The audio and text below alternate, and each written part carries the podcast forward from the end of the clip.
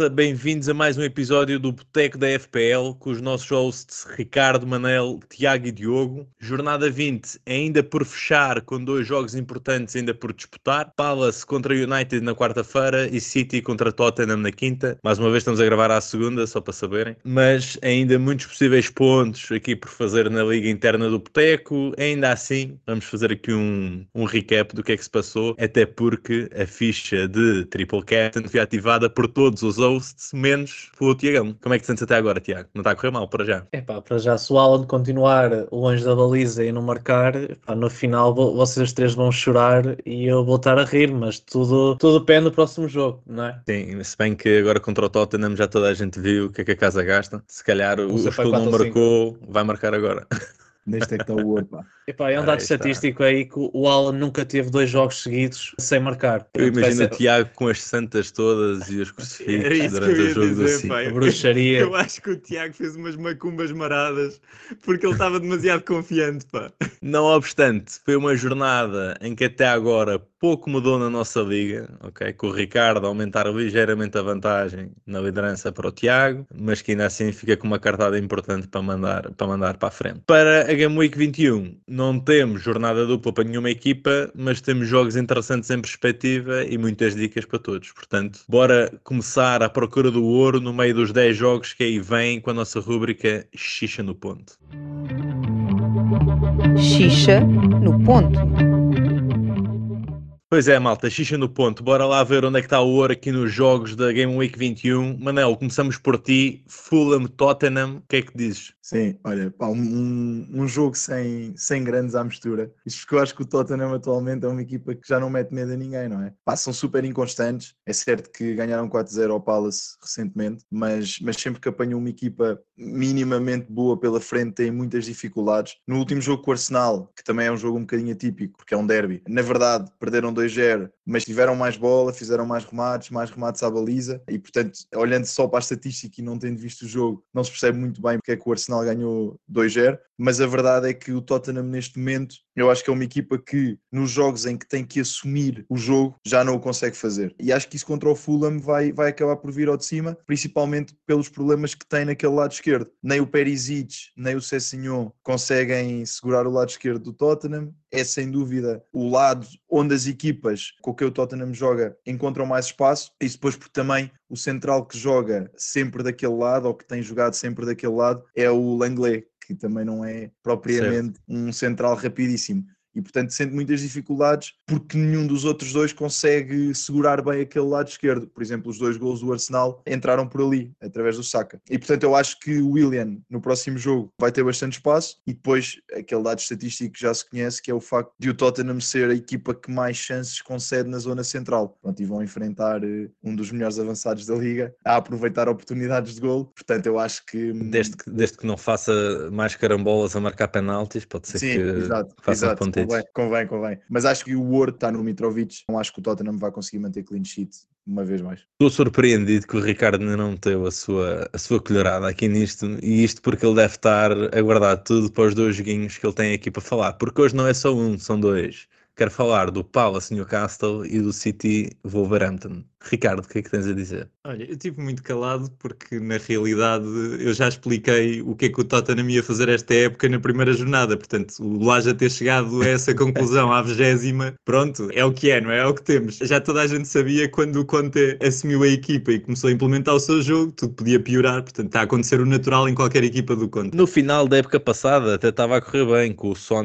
ia faturar todos os jogos, agora parece que o homem desapareceu Opa, do mapa. Pois, mas isso, isso foi enquanto ainda estavam com com o andamento do treinador anterior. Mas pronto, vamos lá. Falando aqui dos jogos, primeiro, clean sheets, e como vou ser um bocadinho repetitivo, não vou alongar-me muito. Eu colocaria outra vez as fichas no Newcastle e correu bem a semana passada, não só eu colocar as fichas no Newcastle, como ter recomendado o Trippier e o Burn, porque os dois fizeram BPS à grande, portanto correu bem. Acho que continua a ser a equipa que defende melhor, é a equipa em quem mais confio defensivamente e é a melhor defesa a jogar fora. Portanto, vai jogar contra um Crystal Palace que me parece muito limitado a atacar e que está ao nível dos piores ataques, tem 10 gols em 9 jogos. Portanto, acho que mais uma vez vai render apostar no Newcastle. E, pá, e reparem, mesmo que não renda neste jogo, vai render nos próximos, porque o Newcastle claramente tem um bom calendário e está a jogar bem e está a defender bem. Portanto, acho que é daquelas apostas seguras. Sim, este jogo. E ia só dizer que neste momento acho que anda toda a gente a tentar perceber como é que conseguem encaixar um triple up do Newcastle na equipa, porque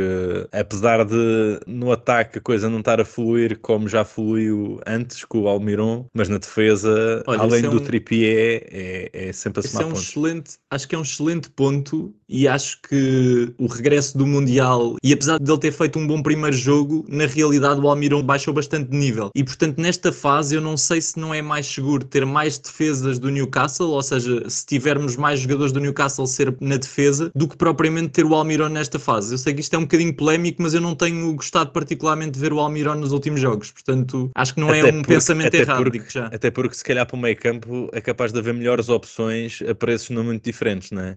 Diz-me só uma coisa, relativamente ao ataque do Newcastle, há um jogador que está de volta, que é o Isaac, que entrou, marcou e deu a vitória. Será que é uma opção para voltarmos a considerar? Sim, mas acho que é prematuro nesta fase. Eu esperava mais um ou dois jogos, porque o Callum Wilson está bem fisicamente e acho que ele não vai já jogar 90 minutos. Portanto, acho que sim, mas esperando uns jogos. Não ia já de cabeça para o Isaac só por causa daquele gol. Exato, exato. Manel, ias dizer qualquer coisa? Ah, ia só dizer que pá, o Almiron é um jogador banal, portanto, os jogadores banais são feitos disto.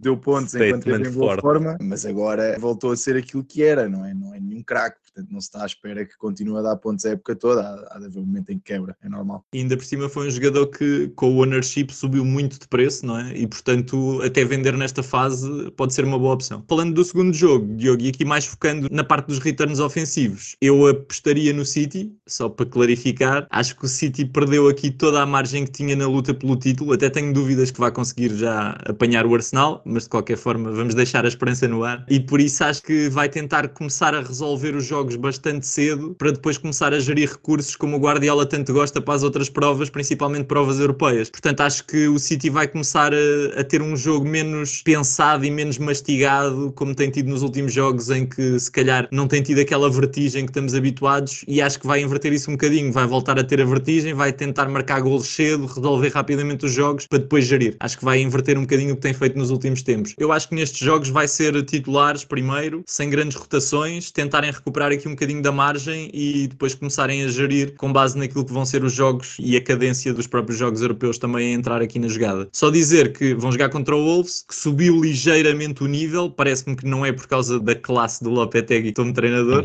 mas sim por causa da chicotada psicológica que fizeram ali algumas alterações até no 11 inicial, mas continuam a ter ali um problema grave de agressividade defensiva, que torna quase impossível conseguir resistir aqui ao ataque do City, na minha lógica. Achas que o Sarabia vai ser bom asset ali no Wolves? Acho que o Sarabia é claramente bom asset porque o Wolves não tem praticamente jogadores com qualidade na frente, portanto o Sarabia vai ser um jogador com qualidade. Agora, não é um Sarabia que joga a extremo que vai mudar eh, a forma de jogar daquela equipa, não é? Eu acho que o problema Isso. está no meio campo com aqueles três tugas e acho que é a partir daí que tudo o resto não funciona, portanto vamos ver. Tiago, fala-nos um bocadinho do Arsenal United, um dos jogos grandes da jornada. É isso mesmo que tu disseste. Portanto, próximo domingo temos aqui um grande jogo de um Arsenal balanceado para o título. O United que nos últimos sete jogos só conhece o sabor da vitória. Dado curioso, últimos três encontros entre estas duas equipas houve no mínimo 4, 5 golos, portanto não prevejo muitas clean sheets para Só este conheço jogo. o sabor da vitória, pá. Este senhor já parece um, Tá um apresentador da Eleven Sports, pá. Senhor. Pá, estou encantado com este United 2.0, tenho que dizer. Mas pronto, focando aqui no Arsenal, eles vão ter aqui uma prova de fogo contra o United. Nos jogos em casa, 8 jogos, tem 7 vitórias. No entanto, nestes 8 jogos, sofreu em 6 deles. Parece que tem aqui alguma maldição no que é defender em jogos em casa. Do ponto de vista mais individual, portanto, não vos trago aqui eh, defesas nem guarda-redes, porque não prevejo que vá resultar alguma clean sheet. No meio campo, Odegaard e Saka, melhor momento de forma que Martinelli, a meu ver. No entanto, podem cair returns para qualquer um deles, mas se tivesse que escolher nesta fase, escolhi Odegaard tanto pelo preço como pela influência. No ataque, Naktiad continua a render face à lesão de Gabriel Jesus. Pode ser uma boa aposta para ter aqui um atacante de mais baixo preço, se quiserem apostar no meio campo. Um ponto importante, falando aqui em Arsenal, que daqui a duas jornadas vai ter Double Game Week, dois jogos em casa e por isso surgir, começarem a preparar as vossas equipas, reforçando-nos com os jogadores do Arsenal. O Exato, United, aquilo- deixa só dizer, Tiago, que aquilo que eu estava a dizer há pouco do Newcastle também é verdade aqui para o Arsenal, que é anda tudo a tentar ver, inclusive eu, como é que se consegue encaixar um triple-up do Arsenal neste momento. É isso mesmo, olha, eh, começando só aqui pela, pela defesa, só queria dar aqui o toque do Hugo Shaw, que a meu ver é dos jogadores da defesa no melhor momento de forma da Fantasy. No entanto, pode começar aqui a fazer alguma rotatividade entre o Malásia e o Martínez, portanto, pode voltar aí para a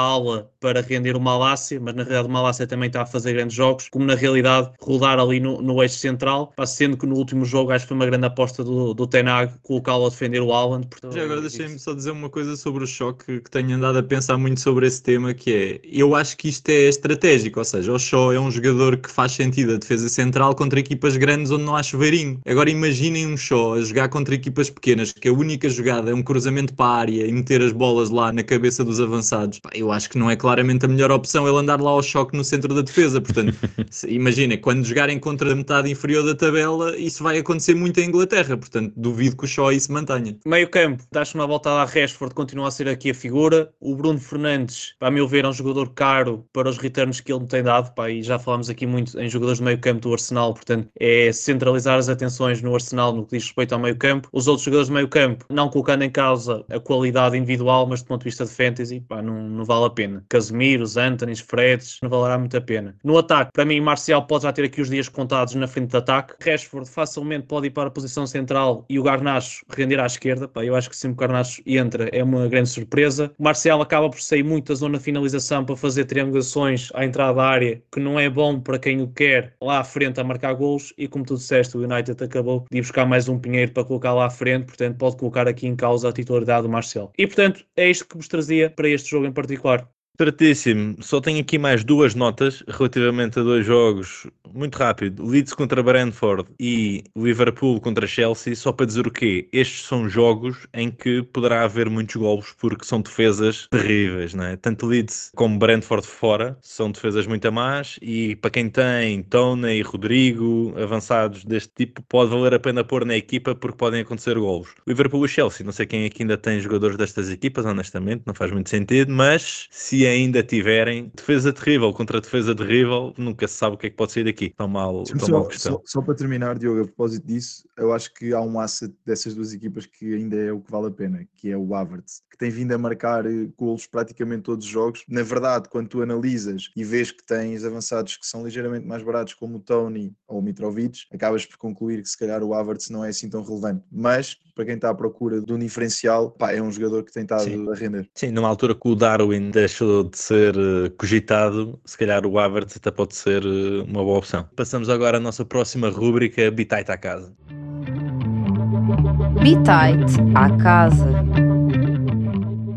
Vamos então avançar aqui com o Bitite à casa, onde pedi aos meus colegas que me indicassem três nomes para as categorias de buy, hold and sell, isto é, para comprar, manter ou vender. Há sempre aqueles ouços que não respeitam as regras e trazem aqui uma equipa inteira para falar, mas já lá vamos. Portanto, obviamente, como vocês sabem, a Fantasy não pode suportar-se de análise jornada a jornada, daí aqui os meus caros especialistas do Bitite trazemos aqui nomes com impactos a curto prazo, isto é, com base no calendário, cruzando sempre com as prestações recentes do- dos jogadores. Portanto, vamos então começar pelo buy. Eu vou só dar aqui a nota que nós, pá, entretanto, vamos ter que abrir candidaturas para o No Bolst, visto que o Ricardo continua a não cumprir as regras, mas mesmo assim vamos deixá-lo. Ricardo, trouxeste aqui todo o plantel do Brighton, não foi? Para falares um bocadinho, porque é que queres comprar toda esta equipa? Olhem, só antes de tudo, só se quiserem divertir um bocadinho, eu acabei de mandar para o grupo um print do, do que o senhor Manel Laja me disse há dois dias atrás sobre o Havertz. Só porque isto não podem ser lançadas assim estas teorias a, a meio do episódio.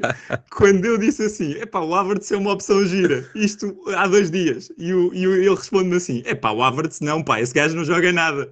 E agora vem para aqui. Manel, É estás verdade, o é uma opção. Não, O homem guarda é- prints. assumo completamente. O problema é que ele marcou no último jogo, pá, e eu tenho um threshold que ele já ultrapassou e, portanto, já passou a ser opção, estão a ver? Mas foi só a Como é que é partir do possível? último. Como é que é possível? Roubar-me argumentos. Enfim. Bom, avançando para o bye. Olha, o pijaminha é do Brighton. Muito rapidamente, só três argumentos. Primeiro, o De Zerbi é um belíssimo treinador. Está a fazer o Brighton jogar o seu melhor futebol até agora, bastante superior ao que fazia com o Potter, que, que já não era mau.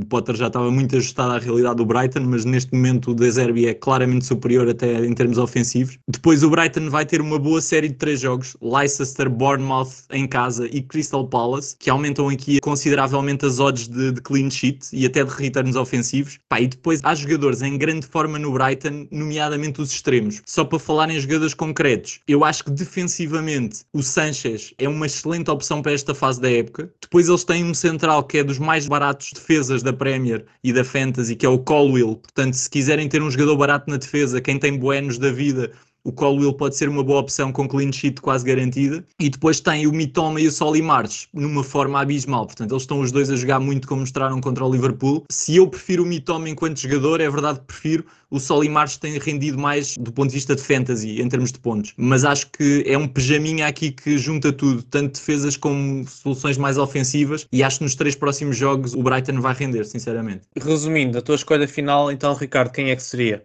É o Sanchez, pá, só para, para simplificar a vida ao Tiago. Precisamos sempre do nome final. É Pronto, com olha, é com estas coisas, Ricardo, que eu, que eu vou ter que mandar o wildcard, já estou mesmo a ver.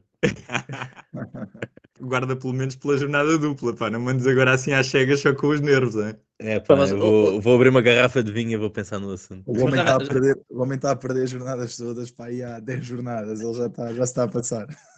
Mas já na primeira volta, o Diogo, para à segunda ou terceira jornada, já tinha mandado o wildcard para ficar com 10 jogadores totalmente iguais. Portanto, vê se, vê se mandas um bocadinho mais para a frente, Diogo. Olhem, bastantes indicações para comprar. Foi aqui do, do Manel e do Diogo que indicaram o Odegaard e o Saka. Portanto, já falamos bastante sobre eles. Têm sido dois jogadores relevantes aqui do Arsenal na corrida pelo título. Avançando agora para o Old. E agora, se calhar, vou pedir aqui a ajuda do público do Diogo. Pode ser, Diogo. Portanto, traz-nos aqui o Kane. É o segundo melhor marcador, apesar de não ter conseguido faturar no último jogo. Está aqui numa instabilidade do Tottenham que vocês já, já também falaram. Tem quatro amarelos, portanto, um risco de suspensão. E tem uma série de dois jogos, um fora contra o Fulham e depois em casa contra o City. E eu só te pergunto se isto não, não te assusta e se é mesmo para manter aqui o Kane, continuas a colocar a, fé neste jogador. Eu continuo, e, e sabes porquê? Apesar do Tottenham estar tão mal, a única constante continua a ser aqui o- os, os returns do Kane. E não esquecer que ele, além de jogar sempre os 90 minutos, ele é o terceiro jogador com mais pontos da FPL neste momento, depois do Haaland e do mítico Trippier, que ninguém diria que nesta altura do campeonato ia ter 133 pontos. Depois temos logo a seguir o Kane com 129,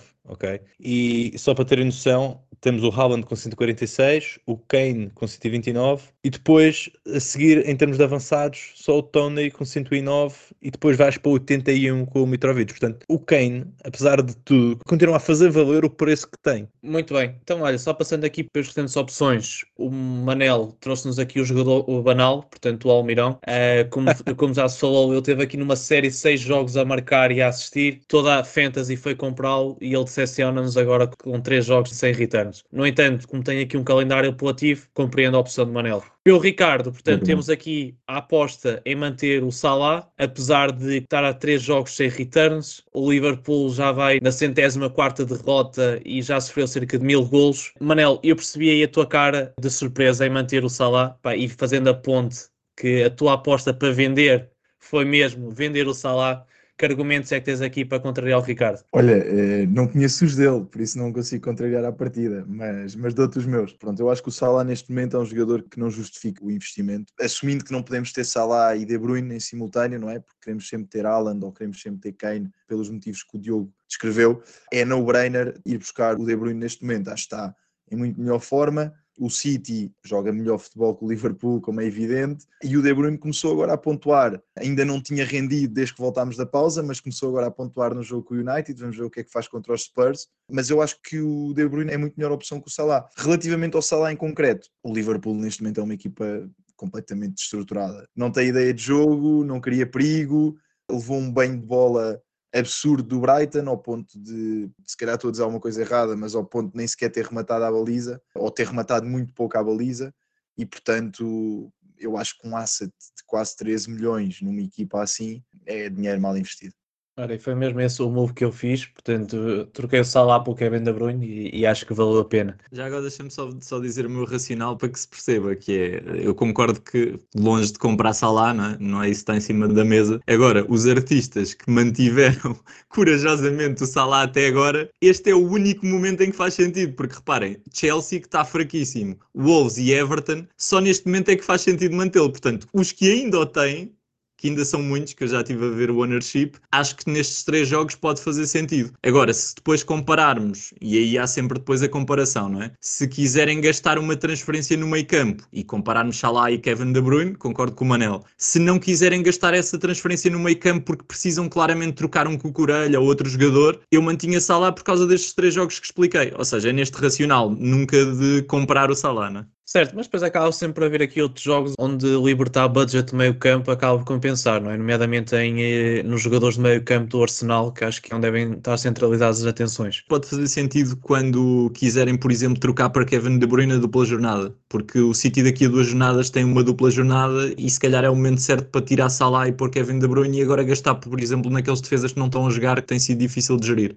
Certo, olha, e por falar aí defesas, o Diogo trouxe-nos aqui Cucurelha, portanto, tu, Ricardo, já tinhas no último podcast sugerido Uhum. vender o Cucurelha, o Diogo não te ouviu, continua a apostar neste Em jogador. defesa, em defesa do Diogo eu também não ouvi, eu não, também não vendi o Cucurelha porque tive que pôr o Tony na frente e rendeu bem, portanto não estou Mas, mas arrependido. colocaste, colocaste no, no banco, não foi? Pelo menos isso. Coloquei Bem, no olhem, banco, coloquei no banco. Exatamente. E por fim, portanto, também para vender, o Ricardo traz aqui a opção de vender o Zaha, portanto, 5 jogos sem returns, acho que já está também na altura de, de libertar este jogador. E portanto, meus caros, é com isto que finalizamos o Bitite à casa. O Ricardo trouxe-nos uma equipa, os outros colegas trouxeram-nos aqui apostas bem interessantes para pensarmos e, portanto, vamos então para as estrelas Michelin.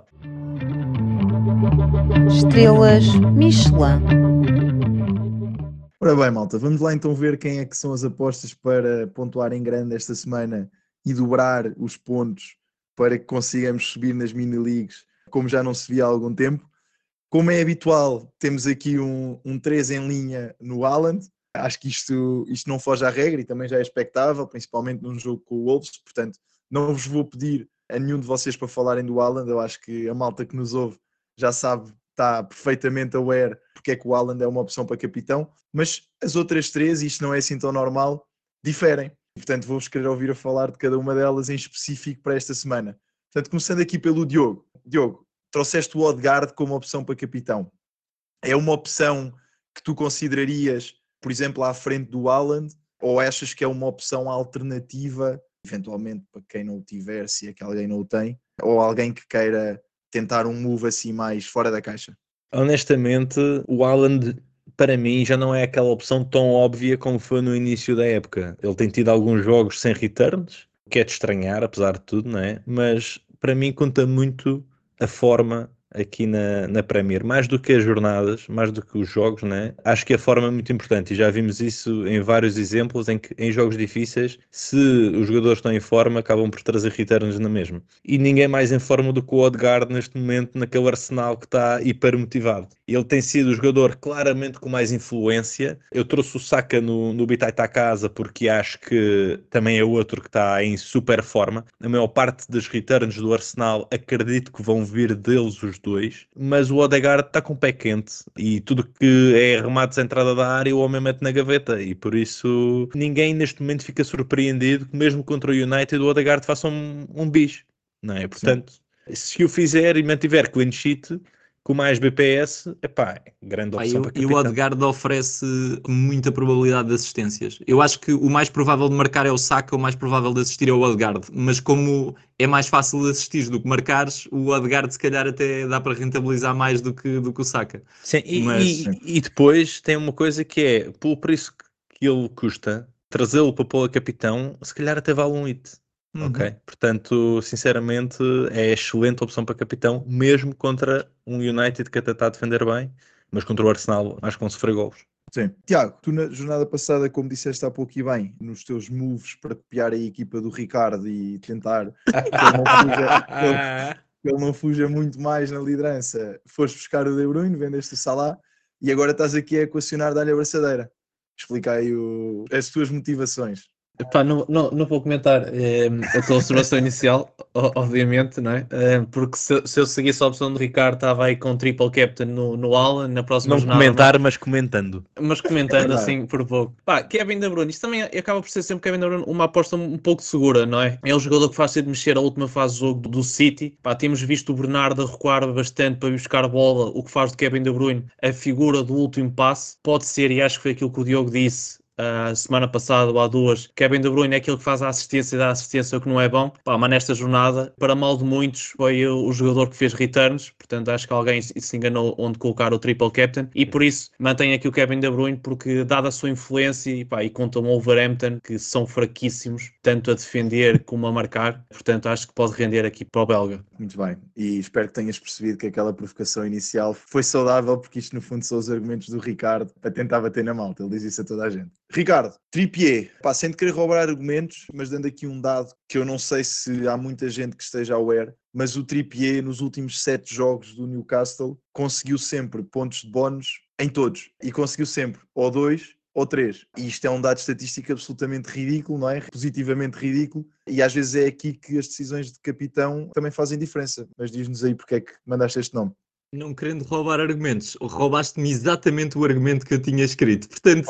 Então, só olha, para te dizer, mas ainda temos consigo chato. pôr em cima disso, só para ver como eu estudei isso, ainda consigo pôr em cima disso. Para além das Desculpa 7 lá, game weeks seguidas em que teve dois ou mais BPS, e a minha introdução até era, como os gamers costumam dizer, o Trippier é uma das cheats do jogo, porque na realidade o homem saca sempre os BPS, não, não há hipótese, me deu o que der, seja clean sheet, seja returns ofensivos, o homem saca sempre. Mas só dizer que nas últimas 4, ainda por cima, em 3 delas teve 3 BPS, número máximo. É mesmo muito difícil que ele não faça boas pontuações. Depois disso, tem o Palace que é fraquinho e só algo muito estranho é que vai impedir que ou caia um return ofensivo, que já não cai há algum tempo e portanto é, é cada vez mais provável que venha a cair, ou que caia uma clean sheet. Se caírem as duas, então é jackpot. Portanto, pode ser aqui uma aposta segura para quem duvidar do Haaland, como o Diogo estava a dizer há pouco. Sim, quando pensamos no, no resultado, não é? Se tivermos uma clean sheet, que é quase evidente do Newcastle contra o Palace, aliada a pelo menos dois pontos de bónus, o Alan tem que marcar no mínimo dois golos para ultrapassar o score do Trippier, não é? E portanto aí já estás sempre a ganhar, mesmo que o Alan marque um golo, é efetivamente uma grande opção. É isso. Pronto, olha, eu do meu lado queria também adicionar aqui um outro nome, que acho que é um nome um bocadinho diferencial, mas que é também um jogador que rende bem,